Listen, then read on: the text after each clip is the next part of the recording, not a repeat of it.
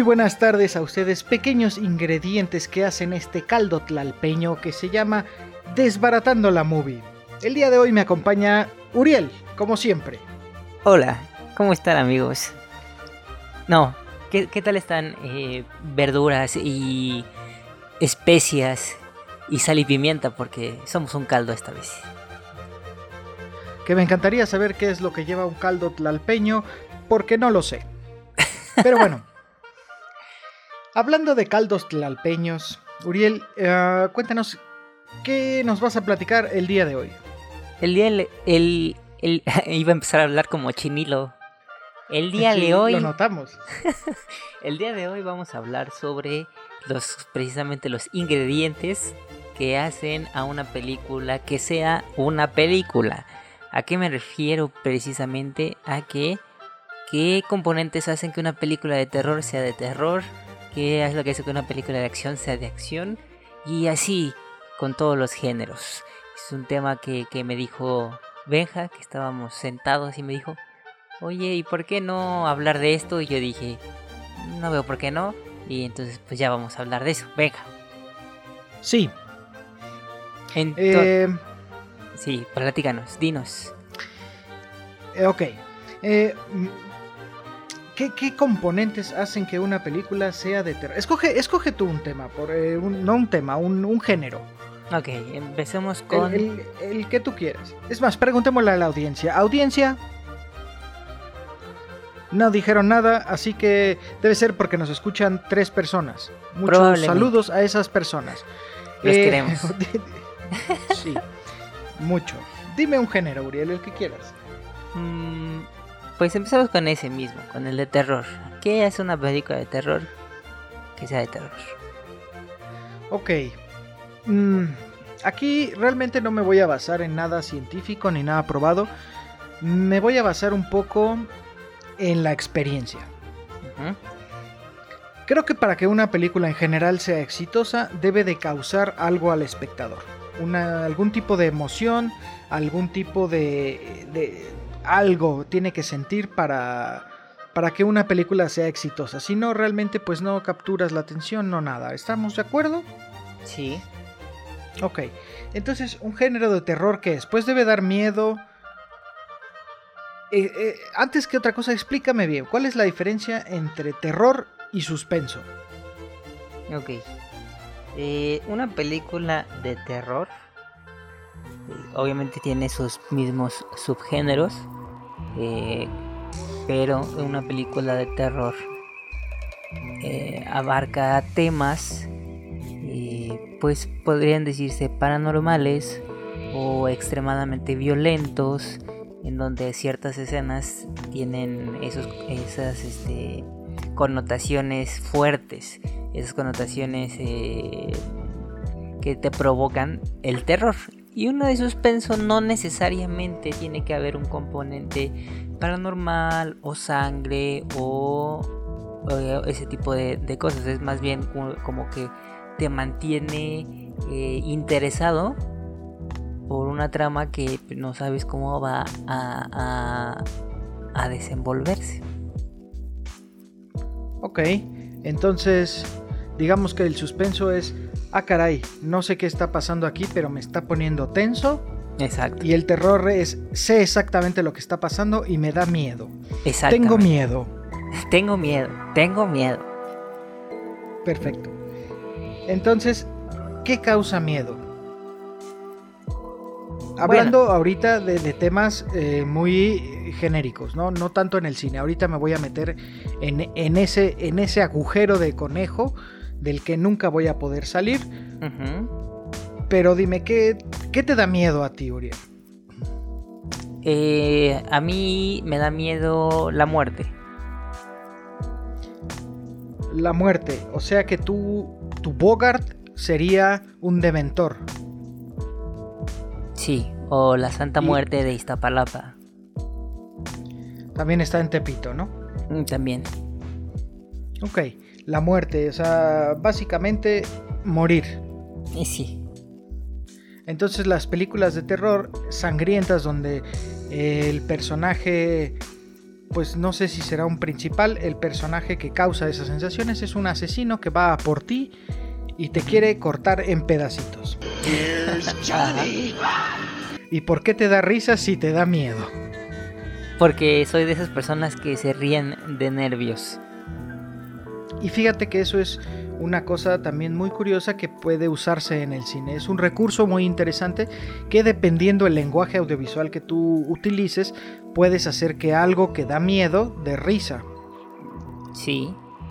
Y eso es precisamente lo que hace que una película de terror de terror. Em, usan, hablando por ejemplo, movimientos de cámara. Vamos a empezar por la cámara. No, es más, empecemos por el principio, el guion el guion tiene que tener eh, pues situaciones como comprometedoras, como vulnerables hacia los personajes que pues van a morir o van a sufrir alguna consecuencia. Entonces de ahí ya empezamos a, generar una estructura. Tenemos una situación que te sientes, en la cual te sientes vulnerable. Digamos que estás eh, incomunicado solo en la oscuridad. O, qué otra situación vulnerable te puedes imaginar?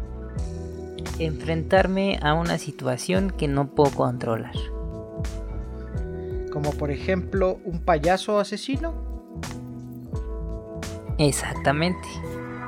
Es un, es un ser que desconozco, que no sé de dónde viene, que no sé qué tanto poder tenga, que no sé absolutamente nada de él, pero él claramente sabe mucho de mí. O bueno, al menos de los personajes de, esta película. Entonces eh, eso le da una ventaja sobre los protagonistas y es lo que causa esa sensación de amenaza y de vulnerabilidad. Hay muchas variaciones, pero en esta escena que estamos planeando, yo me imagino una toma de emplazamiento, o sea, una toma muy abierta, donde puedes ver al personaje principal, que es Uriel, que está solo en, por ejemplo, una casa o una calle, pongamos una calle, una calle muy sola, donde no hay gente y en la noche. Entonces tenemos que tener una, una toma de emplazamiento donde podemos observar el ambiente para empezar a dar contexto a la audiencia. ¿no? Ahora, eh, ¿cómo empezamos a causar esa, esa sensación? Digamos, ¿qué, ¿qué, gustas que te esté pasando? ¿Que te vayan siguiendo? ¿Que de repente salga uno de un callejón oscuro? Es que ahí ya es como, ah, bueno, yo siento que ahí es en donde entra eh, la, la magia y la pericia del director Ah, pero es que ahorita estamos escribiendo el guion. Ah, ok. Entonces, estamos escribiendo... Yo escribiría ahí, escribiría, eh, Uriel camina sobre la calle, sonido, eh, sonido del viento entre las hojas de los árboles. Ok, punto ahí para el sonidista. Necesitamos un... Eh, le llamamos un dron, que es un sonido como constante muy grave que causa tensión como un... está continuamente. Igual podemos eh, tal vez eh, acentuar un poquito alguna estática de alguna lámpara. Sí. Eh, de repente un animal por ahí ladrando, haciendo algún ruido en un basurero, cosillas así. ¿Continúa? Sí. Y se detiene mira hacia atrás y se sorprende. Ok. Em, aquí me imagino unas tomas eh, con cámara en mano para que tenga un movimiento un poco brusco. Sí. Viendo a Uriel desde atrás. Como que sale la cámara, se asoma, ve a Uriel, se esconde, como esos movimientos un poco torpes como si diéramos a entender que alguien te está siguiendo, que alguien te está observando. Para no vender tan rápido el asunto de que alguien te está observando y de repente te sientas más seguro, vamos a hacer que uno de estos animales que está por las calles, pongamos un gato, tiró un bote que se estaba por ahí atrás y por eso volteaste y te sorprendiste. Ok. Vamos a hacer intercortes. Esto ya es edición. Vamos a hacer intercortes de Uriel, plano medio de Uriel de frente. Y vamos a intercortar con esta cámara en mano desde un plano, un full shot de Uriel eh, caminando de espaldas. Así captamos que empiezas a tener un poquito de tensión en el rostro, en las facciones. Eso es dirección de actores, ¿no? Para, para ir puntualizando este, este, tipo de cosas. Y los cortes, los intercortes, es lenguaje audiovisual que se va a encargar el editor de darle ese ritmo. Entonces, hasta ahora tenemos una toma plano abierto donde vemos a Uriel caminando en la noche por una calle donde pues se, se notan pues una calle peligrosa. ¿no? Escucha un ruido, voltea y... Y... Ah, vaya. Continúa el guion. voltea y no ve nada. Ok, voltea y no ve nada. Entonces, ritmo otra vez, volvemos a la cámara de frente de Uriel, un poco más cerca, donde pues escuchó claramente algo y no vio nada, entonces se asusta. Sí. Y cuando voltea de nuevo hacia adelante, escuchamos un grito.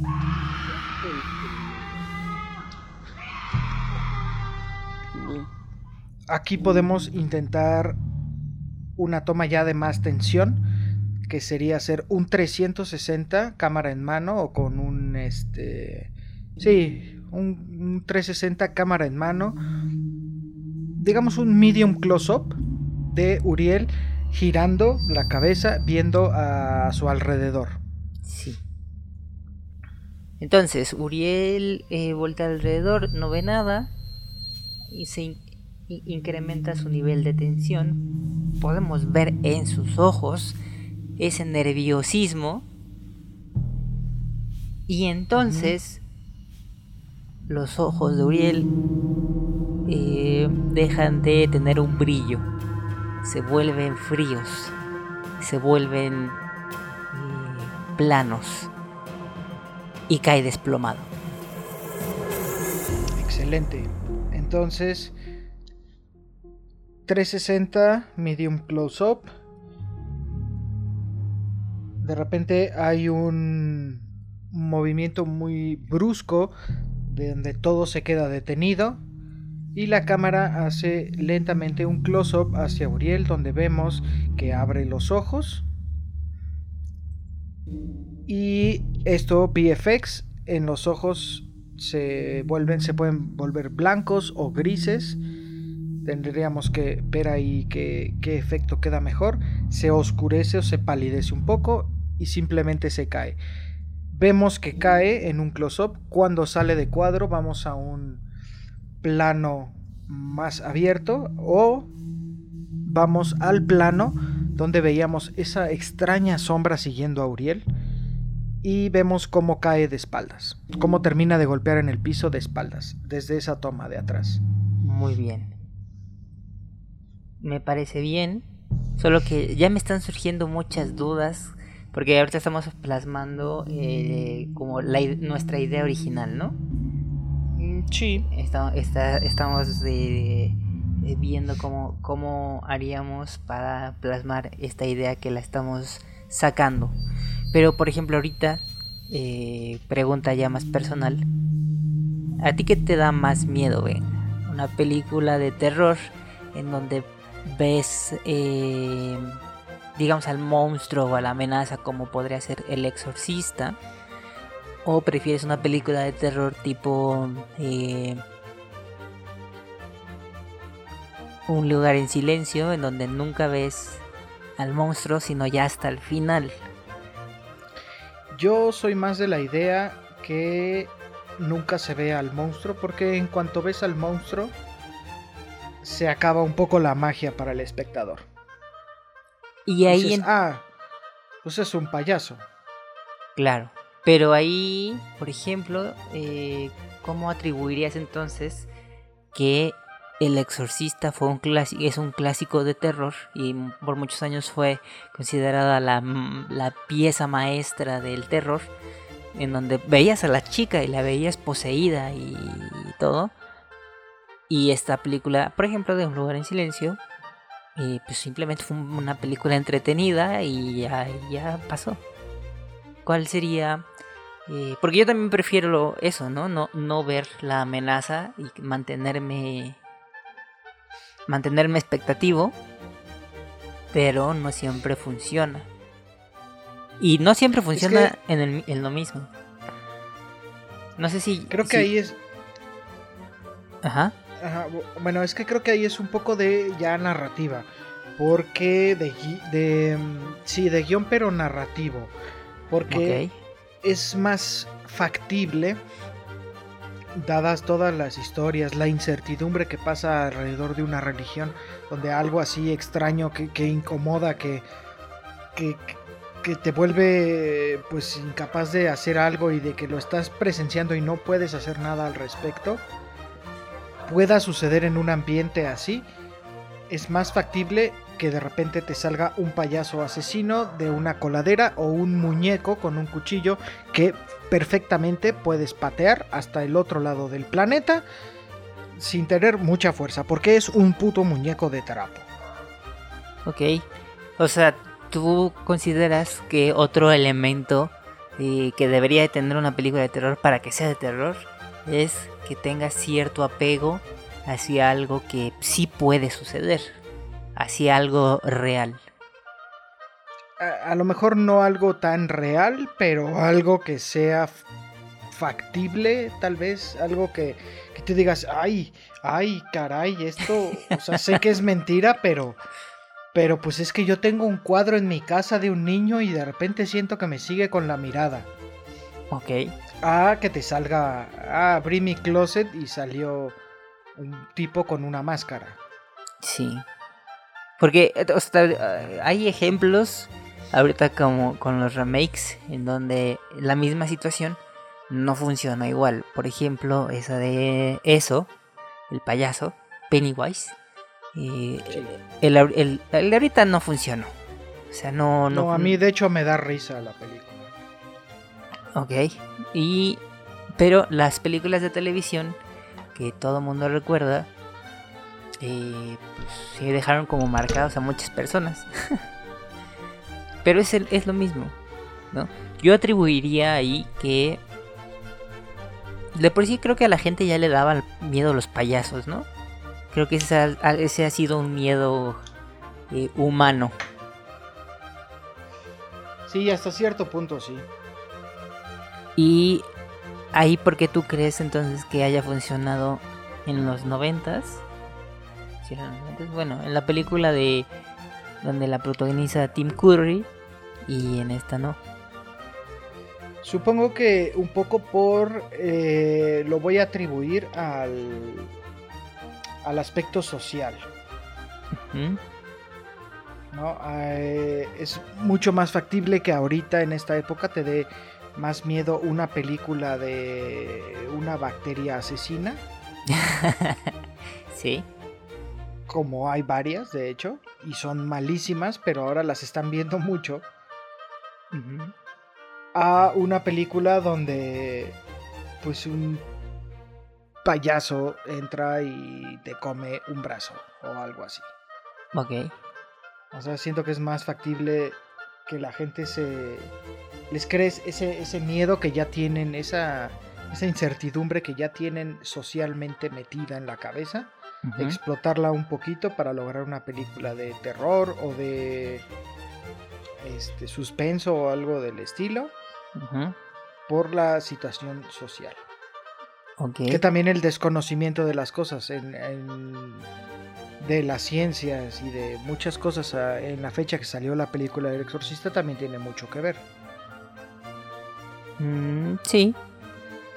Pero bueno, a ver, quiero hacer un resumen de lo que llevamos hasta ahora. Sí. Ya tenemos una escena que vamos a hacer, pero ¿qué metimos en esta escena? Entonces, eh, es como mm, en cuestión de movimientos de cámara, tenemos movimientos bruscos, como, como muy... ¿Cómo lo podemos llamar? Eh, movimientos bruscos. Según si yo te entiendo, si te entiendo bien, eh, los movimientos que estabas diciendo eran para reflejar cierto nerviosismo eh, y por eso son rápidos y bruscos y, y como si fueran un, un, un reflejo nervioso, ¿no? Por eso el movimiento tiene que ser así. Sí, exactamente. Y tenemos, bueno, tenemos un, un zoom de un plano medio a un close-up que es como para a denotar un- una sorpresa o algún acontecimiento que está pasando enfrente de tus ojos y te está sorprendiendo de alguna manera. Y tenemos un 360 que normalmente ese, ese tipo de tomas eh, te, te sacan de contexto porque no sabes, te, te marean porque no sabes a dónde estás viendo. ¿no? Y es justo lo que está pasando con nuestro personaje. O sea, no sabe para dónde voltear.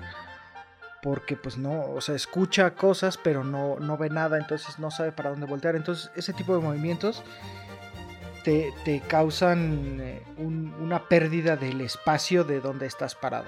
¿no? Entonces, inmediatamente de eso tenemos una toma, un acercamiento donde pues sucede lo que tiene que suceder, como si de repente se te cayera algo encima enorme y pues te vas a asustar y como no puedes hacer nada por el miedo, te caes.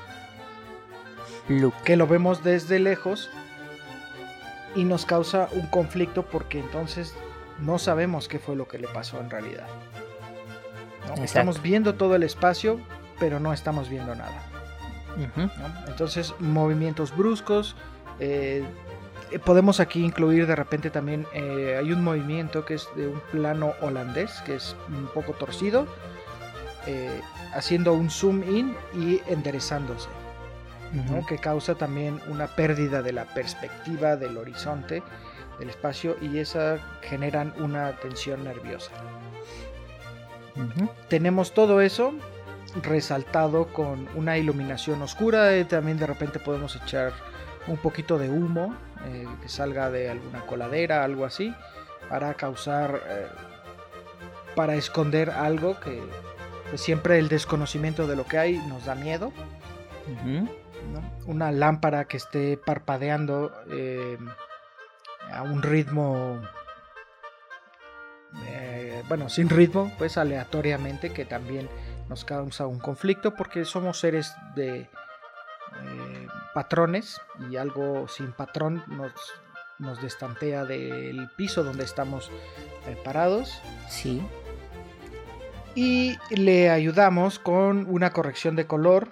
Si recuerdan nuestro episodio de eh, colorimetría de psicología del color, un color, eh, una tonalidad azulita que denota soledad y tristeza y un poco de muerte en ciertos casos. Y entonces tenemos nuestra escena de apertura de la película Uriel, el despertar de los payasos. De los payasos. Exorcistas. Exorcistas. Con dientes filosos. Así es. Entonces, eh, por lo que estabas describiendo, son ya hablando en de cámara, de dirección de cámara, son tomas, eh, a mí se me imaginaron muy angulares. ¿no? No, siempre como de frente, sino siempre viendo desde alguna esquina, tal vez, eh, con movimientos eh, como lo- justo lo que decías de los patrones, ¿no? O sea, cuando tú ves una película y ves ciertas tomas, ya las empiezas como a, a identificar. Cuando te cambian eh, la movida, pues te sorprende. Ujú. Movimientos irregulares, digamos. Ahora, hay otra Incluso cosa. aquí- Ajá. Ajá. Bueno, aquí le podemos eh, ya en postproducción, en, en, en post, agregar como glitches como si estuviera como si alguien te estuviera grabando. De esa, esa toma que está hasta atrás es alguien que no sabemos qué es o es algo que no sabemos qué es y encima te está grabando. O puede ser una cámara de seguridad que está en una esquina, que esa puede ser nuestra nuestra toma de nuestra toma de emplazamiento inicial, una cámara de seguridad que esté en una esquina. Y esa misma toma nos puede servir para después transicionar a una escena un poco más calmada, donde empiezan a ver la lógica del asunto. Por ejemplo, eh, las personas que están investigando el asesinato. Eh, podemos terminar con esa toma tuya eh, de Uriel tirado en el piso y transicionar hacia afuera, hacia una pantalla donde alguien está viendo esa, esa escena suceder en una grabación. Y así tenemos un punto de corte y una transición hacia lo que sigue. Sí. ahí estás, eh, estás cambiando el ambiente sin cambiar y la pues la premisa. exactamente. Ok. Hay otra, hay otro aspecto que me llama mucho la atención y que me molesta muchísimo que ahora ya se use es eh, tiene un nombre, no recuerdo cómo, cuál es el nombre, pero que lo que te espanta de las películas no es lo que estás viendo en sí o la trama o en la cámara o todo lo que ya mencionaste, sino el sonido, que de repente se cayó algo y eso pues, obviamente eso siempre te va a dar miedo aunque estés en tu casa a luz de día y se cae algo, pues dices, ah, ah, ah ¿qué pasó? Sí, es un recurso que utilizan mucho eh, después de una escena muy silenciosa, de repente un ruido muy fuerte, un grito, algo y algún objeto ah, en primer plano o algo así. O se va a la pantalla negro, un fade a negro y se escucha un ruido muy fuerte y pues eso te hace brincar. Sí. Sí, yo no creo que eso entre como en la parte de terror, simplemente creo que eso es un recurso que utilizan para, ¡ay! Sí, sí, sí da miedo la película. Exacto, por eso no me gusta, porque se me hace como el, el recurso fácil, como... Eh, o sea, como bueno, voy me voy a ver freaky, pero es como Michael cuando camina hacia atrás, pues ya sabe que le van a aplaudir porque caminaba hacia atrás, porque era su paso este pues icónico. Es como cuando eh, como cuando que no era de él, ¿no? Se lo robó de alguien pues es que en la danza realmente no puedes decir que te robaste algo o que algo es tuyo. Porque... pero no lo inventó él, pues. Ah, no, no, no. Ese ya... más, pero él lo popularizó mucho. Eh, exactamente, ese paso ya existía desde hace muchísimo, pero esos son otros temas. Entonces, eh, sonido, ya, ya pasamos por eh, cámaras, por tomas, por un poquito de color, estabas mencionando ahí, y la composición en general. Y ahora estábamos en el sonido. Sí, y lo vamos a dejar aquí porque llevamos 30 minutos. Muy bien. Entonces, para resumir todo lo de antes, eh, ¿qué es lo que hace una película de terror? Una película de terror, Renja. Una película de terror la hacen eh, movimientos muy abruptos, muy erráticos de cámara lo hace eh, la ambientación, eh, la, ambientación en cuanto al sonido, iluminación y el tipo de arte que están. Y movimientos donde sabes que algo está sucediendo porque te están diciendo que algo está sucediendo, pero no sabes qué es. Entonces es la incertidumbre del no saber y el no ver y el no escuchar, cosas del estilo. Para mí es lo que hacen que una película de terror empiece a funcionar de esa manera. Ok. ¿Algo más que quieras agregar? Nada más. ¿Algo que no estés de acuerdo? Mm. No, sí estoy de acuerdo en lo que dices. Eh, aunque yo creo que... Sí, yo creo que las películas de terror más que apoyarse en la narrativa, sí tiene mucho que ver ya toda la composición técnica y de colores y de cámaras y de edición y de post. Porque tú puedes, mm, tú puedes tomar a un tipo sentado en un sillón, haciendo un acercamiento lento y te puede dar miedo si lo ambientas adecuadamente y si mueves la cámara adecuadamente, pues te puede dar miedo. Y no está pasando nada en el, en el guion más que un tipo sentado en el sillón. Entonces, está interesante. Creo que en una película de terror eh, sí, sí estaría interesante hacer eh, al menos alguna escena por ahí. Muy bien, pues esperen pronto, les avisaremos, vamos a filmar este guion. Muy bien. Y se los vamos a presentar como una premier mundial de Uriel, cazador de vampiros y asesino de payasos con dientes. No, ¿qué era? Uriel, el despertar, el despertar de los payasos con dientes. Exorcistas. Exorcistas, ah, sí. Entonces, primicia mundial. Uriel, el despertar de los payasos exorcistas con dientes muy afilados. Perfecto. Muy pronto en su plataforma de streaming favorita. Sí. Siento que va a ser. Porque, porque ese título es como de esas películas de Sharknado 5. Puede ser Uriel, el despertar de los payasos exorcistas. El regreso de eso.